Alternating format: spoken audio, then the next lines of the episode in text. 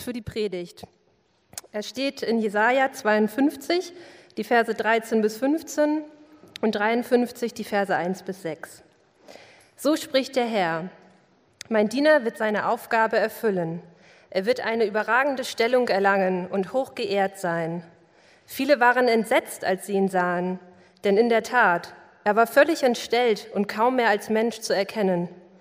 Dann aber werden viele Völker über ihn staunen Sprachlos werden die Könige dastehen, denn vor ihren Augen geschieht etwas, wovon sie noch nie gehört haben, und sie begreifen plötzlich, was ihnen bisher unbekannt war. Doch wer glaubt schon unserer Botschaft? Wer erkennt, dass der Herr es ist, der diese mächtigen Taten vollbringt? Gott ließ seinen Diener emporwachsen wie einen jungen Trieb aus trockenem Boden. Er war weder stattlich noch schön. Nein, wir fanden ihn unansehnlich. Er gefiel uns nicht. Er wurde verachtet, von allen gemieden, von Krankheit und Schmerzen war er gezeichnet. Man konnte seinen Anblick kaum ertragen. Wir wollten nichts von ihm wissen. Ja, wir haben ihn sogar verachtet. Dabei war es unsere Krankheit, die er auf sich nahm. Er erlitt die Schmerzen, die wir hätten ertragen müssen. Wir aber dachten, diese Leiden seien Gottes gerechte Strafe für ihn. Wir glaubten, dass Gott ihn schlug und leiden ließ, weil er es verdient hatte. Doch er wurde blutig geschlagen, weil wir Gott die Treue gebrochen hatten. Wegen unserer Schuld wurde er durchbohrt. Er wurde für uns bestraft. Und wir? Wir haben nun Frieden mit Gott. Durch seine Wunden sind wir geheilt. Wir alle irrten umher wie Schafe, die sich verlaufen haben. Jeder ging seinen eigenen Weg. Der Herr aber lud alle unsere Schuld auf ihn.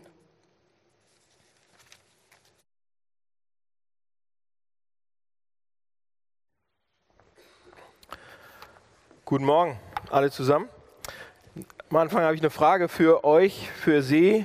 Und zwar, was glauben Sie? Vor einigen Tagen gab es eine Umfrage in der Mönckebergstraße.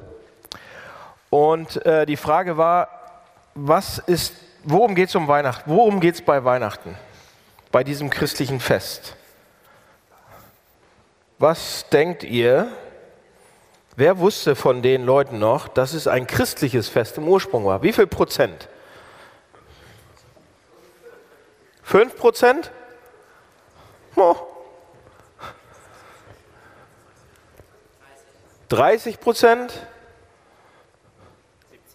70? Du bist aber optimistisch. Mönckebergstraße ist ja voll mit allen möglichen Leuten. Ne? Und wenn man immer die gleichen fragt, dann kommt man auf 7 oder 70. Aber das lag irgendwo dazwischen. Also ähm, Weihnachten könnte man heute sagen, ist das einzige christliche Fest, was gleichzeitig auch ein großer säkularer Feiertag geworden ist. Das verändert sich gerade dahin. Möglicherweise ist es sogar der wichtigste säkulare Feiertag in unserer Gesellschaft. Ich habe einen Artikel gelesen von der Autorin äh, Valerie Schönjan, letzte Woche auch, als ich das hier vorbereitet habe. Und sie selbst sagt, sie ist Atheistin. Und sie hat einen, äh, einen, einen Artikel geschrieben zu diesem Thema in der Zeit. Und äh, sie beginnt und fragt und sagt, auch die meisten Atheisten hängen am Christfest. Ja? Und dann fragt sie, funktioniert Weihnachten also auch ohne den, um den es ursprünglich ging, oder fehlt etwas ohne Jesus? Und die kurze Antwort auf die erste Frage ist auf jeden Fall. Und auf die zweite, ja schon irgendwie. Sie sagt dann weiter, ich liebe dieses Fest. Also sie ist Atheistin, aber sie liebt dieses Fest Weihnachten, die Lichter, Lametta, Glühwein, das Zusammensein mit der Familie und so weiter. Aber das alles hatte für mich nichts mit Jesus zu tun. Weihnachten ist mittlerweile bekanntlich auch das Fest der Liebe, sagt sie, der Familie. Beides könnte man ja ständig feiern, dieses Familienfest, ja, Liebesfest. Aber die meisten vergessen oft, dass es da etwas zu feiern gibt. Und das gilt vor allem für Atheisten die sich nicht einmal pro Woche in ein Steingemäuer setzen, um sich bewusst zu machen, dass um sie herum viel Gutes ist. Und die Geschichte, sagt sie dann weiter, wie der mächtigste Kerl des Erdballs in einem unscheinbaren Stall geboren wurde, hören Sie vielleicht nicht mehr. Und letzter Satz von ihr, den ich zitiere hier. Ich habe an Weihnachten vor allem eben immer die Jetzt- und Hier-Liebe gefeiert, sagt sie. Aber Christen feiern mehr als das, hat sie rausgekriegt in der Recherche für diesen Artikel. Sie feiern die Rettung in der Vergangenheit und die Hoffnung auf die Zukunft.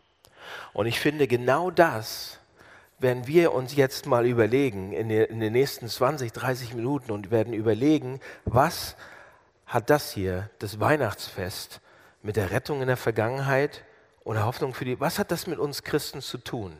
Jedes Jahr das Gleiche, jedes Jahr kommen wir in den Advent und ihr wisst, was Advent bedeutet. Ne? Advent, Advent kommt von Adventus, lateinisch, und das heißt Ankunft. Und in dieser Zeit, in dieser Zeit, in der man sich vorbereitet auf eine Ankunft, eigentlich auf die, auf die Ankunft von Jesus Christus, in dieser Zeit haben die Christen tatsächlich immer wieder sich vorbereitet darauf.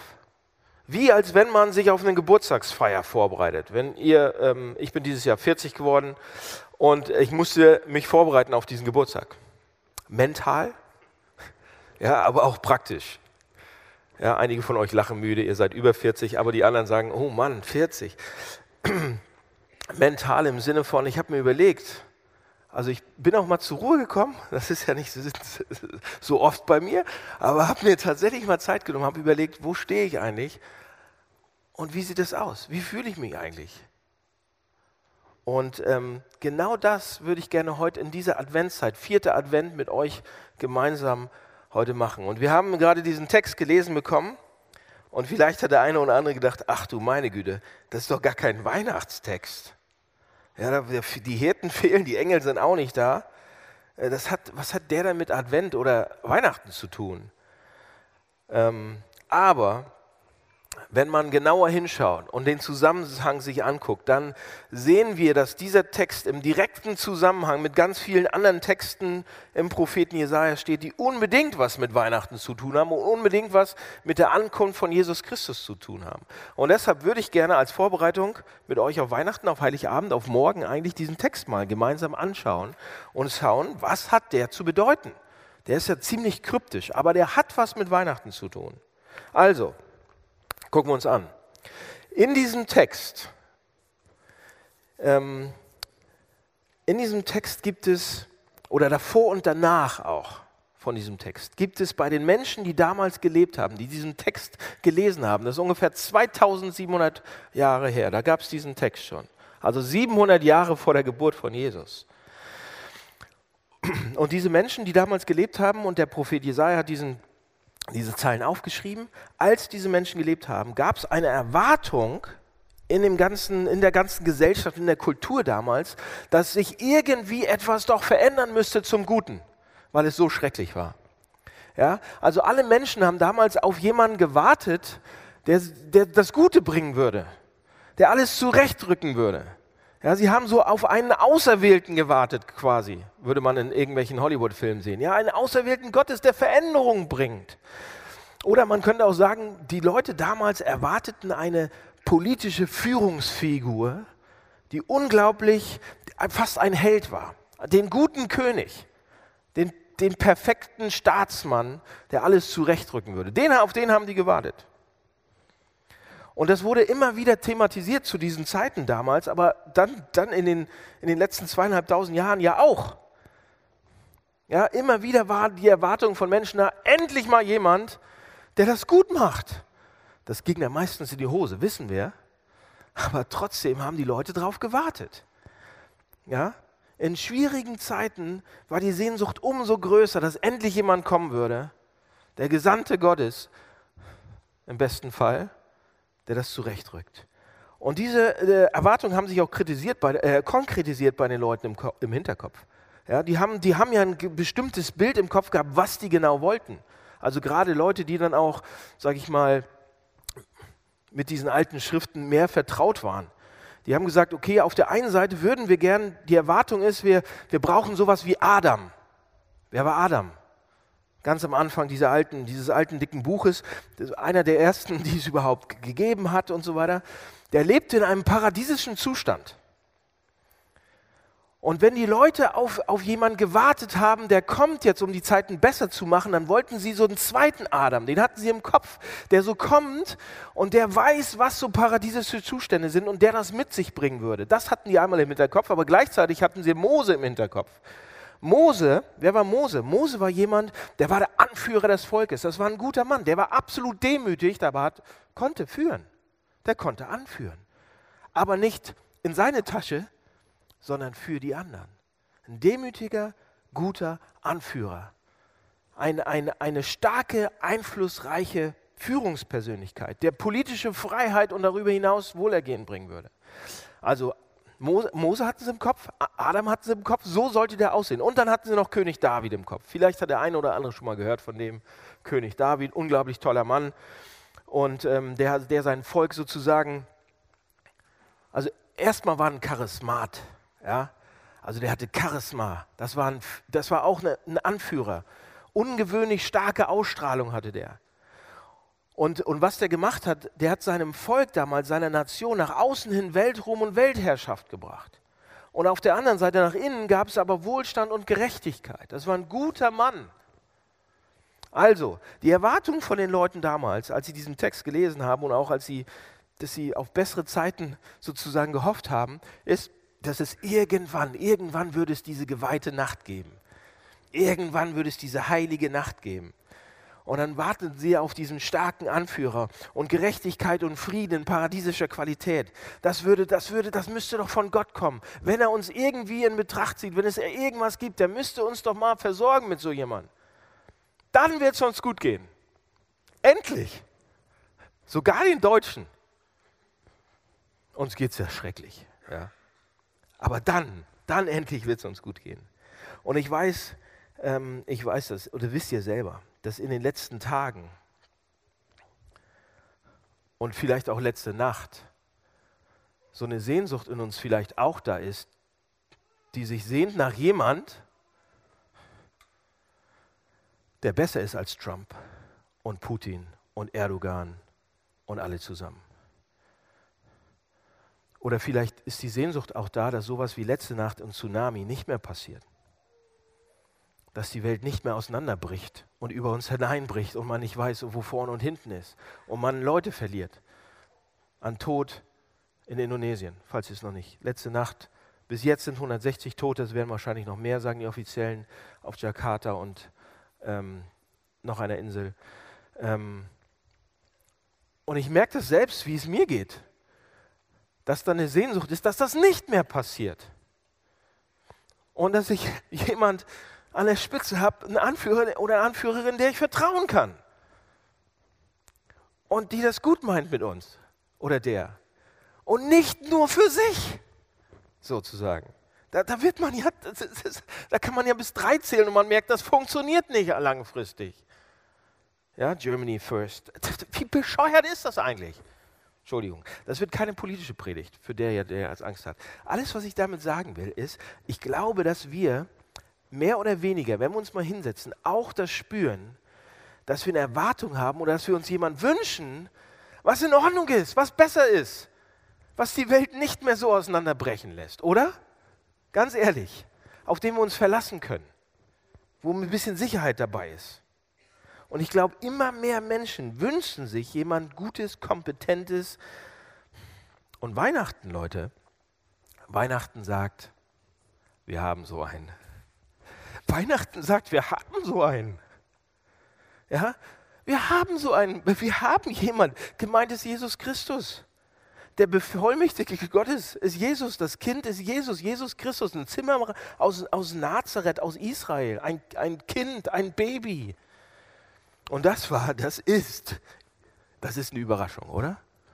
Bei, all, bei, all, bei den Leuten war das auf jeden Fall eine Überraschung. Wie? Ein Kind? Ja, das Erste, was passiert, wenn es um Weihnachten geht, wenn es darum geht, dass Gott jemanden schickt, einen Retter schickt, jemand schickt, der alles wieder gerade rückt, jemand schickt, der Veränderung gibt, jemand gibt, der absolut die Power, die Macht hat, aber die Souveränität auch hat, die Geduld hat, alles Mögliche, das wieder gerade zu biegen, ist ein Kind, ist ein Baby. Und alle sagen, hä?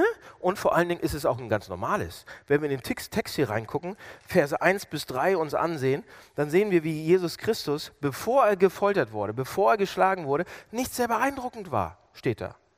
Da steht, er war nicht schön oder majestätisch, nichts an seinem Aussehen, was uns gefallen hätte. Er wurde verachtet. Das Wort verachtet, das Wort verachtet wurde äh, eigentlich im, im, im Hebräischen heißt es auf die leichte Schulter genommen. Er wurde nicht ernst genommen. Er wurde einfach liegen gelassen. Er wurde verachtet. Er, er, wurde nicht geschätzt. Er wurde links liegen gelassen. Und so ist er bei uns auch manchmal. Ja, Jesus, pff, so wichtig ist das jetzt auch nicht, oder? Ja? Warum? Warum war das so? Seht ihr, wenn wir uns vorstellen würden, dass wir jetzt mal, stellt euch mal vor, ihr habt ein Bewerbungsgespräch. Nächstes Jahr, Bewerbungsgespräch, oder ihr hattet gerade eins, ähm, dann machen wir doch, dann versuchen wir doch, ich, ich, musste, ich hatte, Matthias und ich haben gerade so eine Bewerbung, Bewerbungszeugnis mussten wir schreiben für eine Bewerbung. Und was mir da aufgefallen ist, ist, dass wir versuchen, und ich glaube, vielen von uns machen das ähnlich oder nicht ganz so viel oder anders, aber wir versuchen so in der Bewerbung aufmerksam zu machen auf Indikatoren, die dem sozusagen dem, dem unserem Gegenüber doch vermitteln, dass wir erfolgreich sein könnten. Ja? Also wir versuchen in der Bewerbung doch reinzuschreiben, ey, schaut mal diese Schule an, wo ich war. Schau mal, diese Uni war, die, welchen Ruf die Uni hatte und so weiter. Schau mal, was ich alles schon gemacht habe. Schau mal, was ich erreicht habe. Sieh doch meine Talente an, sieh meine Noten an, sieh mal das, was ich alles schon gemacht habe, die Praktika und die Jobs, die ich vorher hatte, das versuchen wir. Das sind Indikatoren für meinen zukünftigen Erfolg. Und natürlich versuche ich die Leute darauf aufmerksam zu So, Jesus hatte nichts davon. Jesus hatte nicht einen Indikator, der, der ihm zeigen könnte, dass er irgendwie, der hatte kein Aussehen, ja, der hatte kein Charisma, der hatte kein Geld, der hatte keine Verbindung, der hatte die Familie nicht, der hatte keine Referenzen, der war kein, kein, nicht in die königliche Familie reingeboren, der hatte keine, keinen kulturellen Erfolg, keine kulturelle Macht. Er hatte keins der Dinge, von denen unsere Kultur denkt, dass es irgendwie wichtig sei oder dass es irgendwie sexy sei oder dass man haben und nichts davon. Er war absolut unbeeindruckend normal. Ganz einfach. Eigentlich viel zu, zu normal für einen Helden, viel zu normal für, für einen Retter. Und dann ist da noch etwas, etwas überraschend im Text, fast, eigentlich fast verstörend. Vers 13 und Vers 14. Die beiden Verse sind so ein Gegenüber. Auf der einen Seite wird nämlich in Vers 13 gesagt, diesem normalen Baby, meinem Bevollmächtigten, meinem Knecht wird gelingen, wozu ich ihn bestellt habe. Er wird er wird zu großem Ansehen und große Ehre gelangen und so weiter. Also da steht, er wird erfolgreich sein. Wie wird es gelingen? Er wird es schaffen. Er wird es schaffen. Er wird siegen. Er wird gewinnen. Der wird es tun. Und dann Vers 14 steht da, aber als wir ihn angesehen haben, waren wir entsetzt. Und das entsetzt, das Wort entsetzt ist ein ganz, ganz starkes Wort.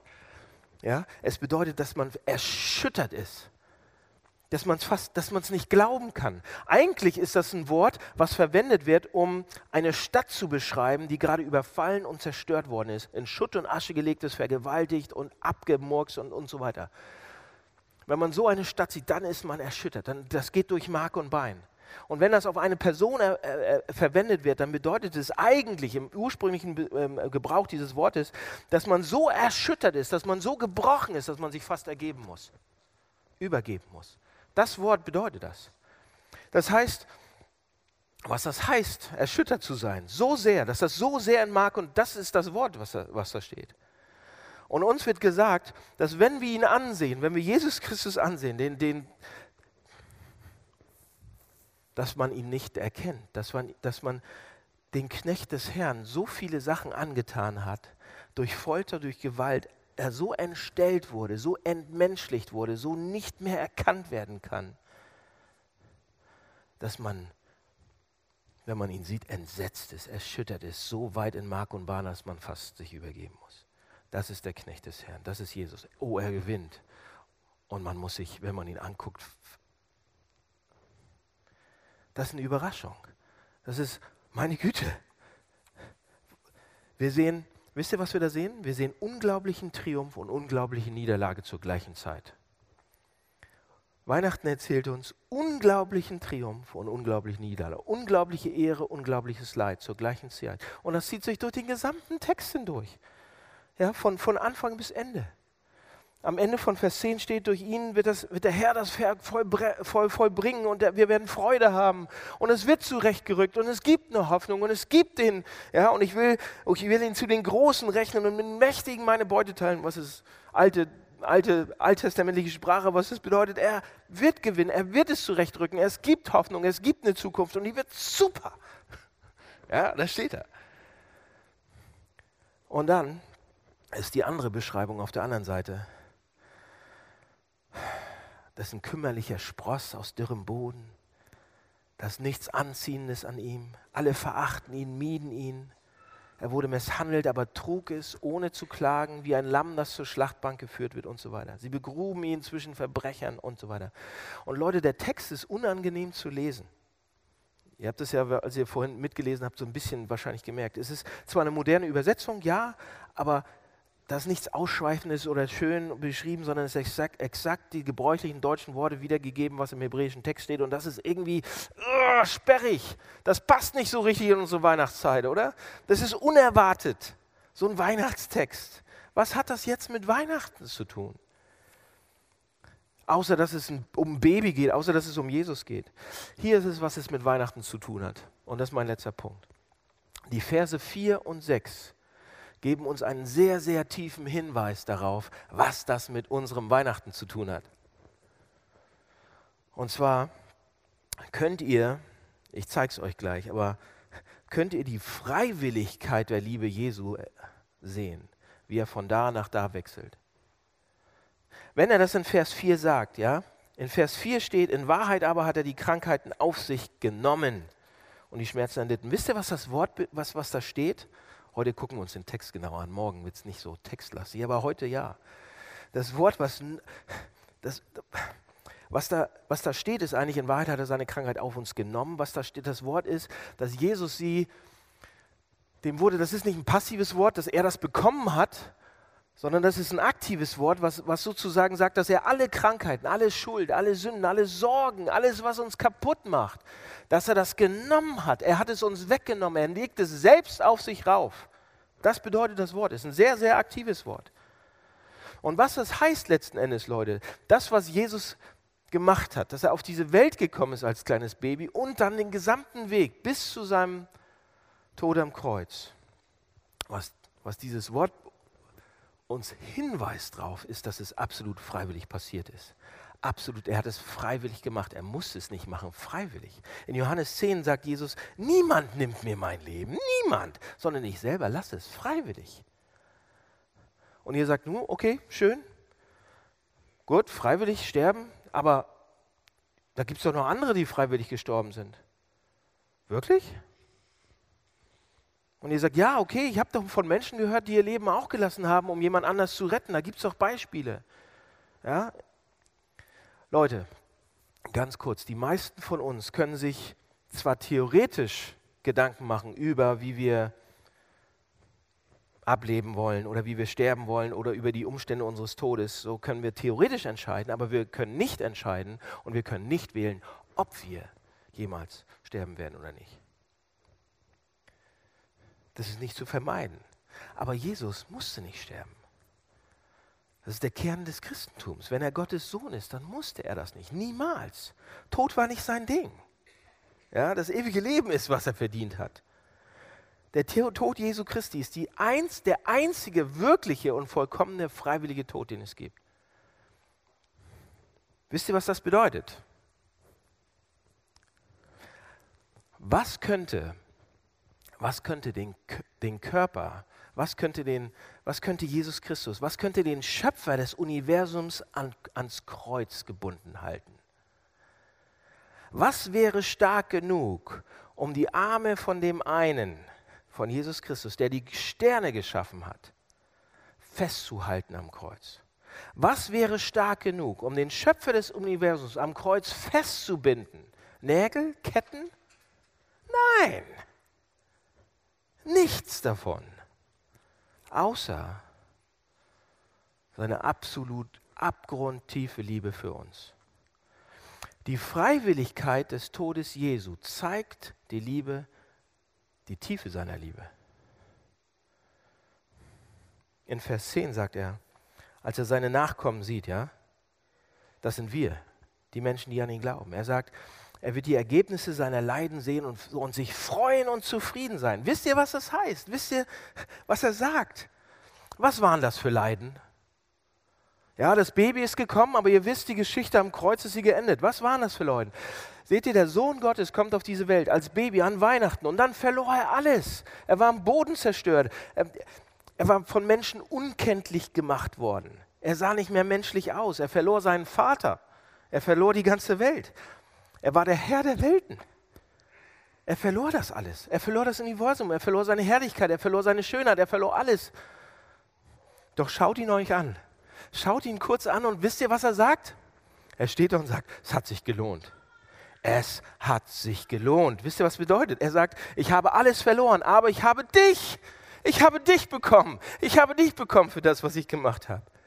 Und es war es wert. Wisst ihr, was das bedeutet? Er liebt uns mehr als die ganze Welt. Er liebt dich mehr als alles, was es gibt. Und was er hatte. Er liebt uns mehr als alles, was er hatte. Und er war bereit, alles gehen zu lassen, um das zu bekommen. Versteht ihr das Ausmaß davon? Könnt ihr euch diese Größe, könnt ihr die Größe der Liebe, die das irgendwie in sich hat, nachvollziehen? Seht ihr, jede Liebesgeschichte, jede Ehe dieser Welt, jede Partnerschaft, jede Freundschaft, die besten Ehen, Freundschaften, was auch immer, Lieben, die, die Romanzen, die allerbesten Beziehungen sind nur ein Schatten oder nur ein Prozent davon, was er für dich und mich empfindet. Wie sehr er uns liebt, wenn das wahr ist. Ein Theologe, James I. Packer, hat mal vor einigen äh, Jahren ein Buch geschrieben und er sagt, habt ihr ein spirituelles Verständnis davon, wie sehr er uns eigentlich liebt? Bringt uns das zum Schmelzen? Könnten wir anfangen zu flennen? Ich könnte das jedes Mal. Können wir das einatmen? Können wir es fühlen? Können wir es probieren? Können wir es berühren? Können wir, wissen wir, wie unterschiedlich es sein würde, wenn wir diese Größe seiner Liebe nur ansatzweise verstehen würden? Weihnachten, Leute. Ein Fest der Liebe, absolut. Und dieser ganze faszinierende Text von Jesaja 53 ist ein einziger Ausdruck von Gottes Liebe, von seiner Hingabe, von seiner Treue, die unvergleichbar, unvergleichbar. Wir sind Gott so wichtig, so wichtig, dass er alles dran setzt, alles aufgibt, um uns zurückzugewinnen. Er ist uns nämlich egal. Oftmals haben wir noch nicht mal einen Zugang zu ihm. Oftmals wissen wir noch gar nicht, wie wir anfangen sollen, mit ihm zu reden. Oftmals haben wir ihn verloren. Oftmals ist der Weihnachtsstress wichtiger als... Und Gott, wir sind Gott so wichtig, dass er alles dran setzt, um uns zurückzugewinnen, um bei uns zu bleiben. Seht ihr, Gott sieht die ganzen Risse bei uns in unserer heilen Welt. Auch wenn wir versuchen, die morgen Abend wirklich ordentlich zuzukippen. Er sieht sie. Er weiß sie die wir uns selbst zugefügt haben, die andere uns zugefügt haben. Er, er, unser Marmorbild ist nicht so. Da sind so viele Ritzen im Leben. Er sieht unsere Unvollkommenheit. Er sieht, unsere, er sieht uns aus der Nähe. Er sieht, wie wir miteinander umgehen. Er sieht, wie wir behandelt worden sind und wie wir andere behandeln. Er sieht auch, dass wir ihn nicht wollen. Dass wir eigentlich unser eigener Gott sein wollen. Und eigentlich wir sagen wollen, was richtig und was falsch ist. Eigentlich will ich das für mich sagen. Und der Zauber ist hinüber. Er kennt uns doch so gut. Er sieht auch, dass wir ständig auf der Suche sind, unsere Bedeutung in Dingen und unsere Anerkennung in Dingen zu finden, die das nicht bringen können. Gott sieht unsere Risse. Aber anstatt zu gehen und anstatt zu sagen, ja, lass sie doch, jetzt habe ich auch keine Lust mehr. Er kommt und er macht etwas sehr Geheimnisvolles. Er stellt diesen Zauber wieder her. Kommt an Weihnachten zu uns. Leute, er hat das Leben gelebt, was wir hätten leben sollen, komplett. Und er starb den Tod, den wir hätten verdient, den wir haben verdient haben. Er erlebte Verachtung von Menschen und die Misshandlung und Entstellung am Kreuz an unserer Stelle. Er wurde durch Folter entstellt. Und dadurch, Leute, das ist der Kern des Christentums, darum geht es um nichts anderes. dadurch stellt er den Zauber wieder her. Dadurch sind wir in Gottes Familie aufgenommen. Dadurch bekommen wir seine Identität. Dadurch bekommen wir einen neuen Namen. Christ. Daniel Christ Barz. Ja? Und dadurch bekommen wir eine Identität, die fester ist und bester ist, als was wir Menschen uns ausdenken könnten. Das ist das Geheimnis dieses Textes und das bedeutet Gnade. Seht ihr, die gute Nachricht von Weihnachten ist, dass die wir jedes Jahr neu sagen können, ist, ich muss mich nicht auf mich selbst verlassen, auf meine Gutartigkeit, auf mein Gutsein, auf das, was ich schaffen kann, auf meine Leistung, auf mein, wie toll ich Christ bin, sondern Jesus hat es ein für alle Mal gemacht. Seht ihr, hier ist eine Geschichte. Es gibt da zwei Schwestern und das ist eine wahre Geschichte und das hat ein Freund von mir erlebt und äh, deshalb darf ich die Geschichte erzählen. Und er ist Pastor auch. Ich habe nur Pastorenfreunde, außer euch. Noch seid ihr keine Pastoren. Also, er ist Pastor gewesen und ähm, seine, seine, seine Kirche, sein, sein, seine Gemeinde war so in einer eher schlechteren Gegend in der Stadt. Mümmelmannsberg quasi. War nicht in Hamburg, aber stellt es euch vor. Und ähm, irgendwann hatte die Gemeinde so, die Kirche, die Gemeinde, die Leute hatten so das Bedürfnis zu sagen, wir, wir wollen was für diese, diesen Stadtteil tun. Wir wollen mal den Menschen helfen. Wir wollen denen zu Weihnachten was zu essen kochen oder dies oder das. Und sie, sie sind, haben gesagt, okay, machen wir. Also alle alle raus, alle Diakone, alle, die geholfen haben, mitgegangen und er ist dann auch in einen von diesen Hochhäusern gegangen und hat Sachen verteilt. Und auf einmal stand er vor dieser einen Wohnung und da hat eine junge Frau gelebt und die war alleinerziehend und hat zwei, drei Kinder durchbringen müssen, ich weiß nicht mehr, zwei oder drei. Und sie war alleinerziehend und niemand hat ihr geholfen und es war, und er saß mit ihr zusammen und sie haben ihr geholfen, ja, aber sie wollte reden auch. Und er hat dann mit ihr geredet und er hat ihr, das Einzige, was er hatte, was ich als Pastor habe, ist das Evangelium. Und er hat das Evangelium erklärt. Und er hat gesagt, es kommt auf Jesus Christus an und nicht auf dich. Und sie ist Christ geworden in dem Moment, hat gesagt, ich brauche das, ich brauche das so sehr und ich will es haben. Und wenn es diesen Gott gibt, dann will ich ihn haben, ich will Christ werden. So ein, zwei Wochen später kommt er wieder zu ihr und besucht sie und sagt, hat Blumen mitgebracht und sagt, toll, wie geht's dir und hier und da. Und sie ist total zutiefst erschüttert. Sie heult, sie flennt die ganze Zeit, sie kann nicht mehr, ist am Boden und so weiter. Und er sagt, was ist? Und er hat gesagt, und sie, hat, sie sagt dann, weißt du was, ich habe mit meiner Schwester telefoniert. Wir sind Zwillingsschwestern. Ich habe mit ihr telefoniert und ähm, und ich habe ihr gesagt, ich bin Christ geworden. Und das ist wegen das, was Jesus gemacht hat. Und das ist, weil er auf die Welt gekommen ist und diesen ganzen Weg gelebt hat. Und es kommt nicht auf das, was, wie gut ich Christ bin. Und, und die Schwester am Telefon. Das glaubst du wirklich? Du willst Christ sein? Du moralisches Wrack? Du, die keine Ahnung hat von Bibelstellen und alles? Wir sind keine Christen, du und ich. Das kannst du vergessen. Die Schwester konnte nicht glauben, dass es nicht auf sie ankommt, dass es nicht darauf ankommt, wie oft du in der Kirche bist, dass es nicht darauf ankommt, wie oft du deine Bibel liest, dass du nicht darauf ankommt, wie gut du als Mensch dastehst, sondern der Kern des Evangeliums ist, dass Jesus gekommen ist, auf die Welt gekommen ist und das ganze Ding geschaukelt hat. Und wenn ich mich darauf verlasse, das ist der springende Punkt, das ist das Angebot, was es zu Weihnachten, zu Ostern jedes Jahr ja gibt. Eigentlich jeden Sonntag, jeden Tag. Das Angebot ist, wenn ich das haben will, wenn ich das ausprobieren will, neu ausprobieren will, es kommt auf ihn an, nicht auf mich.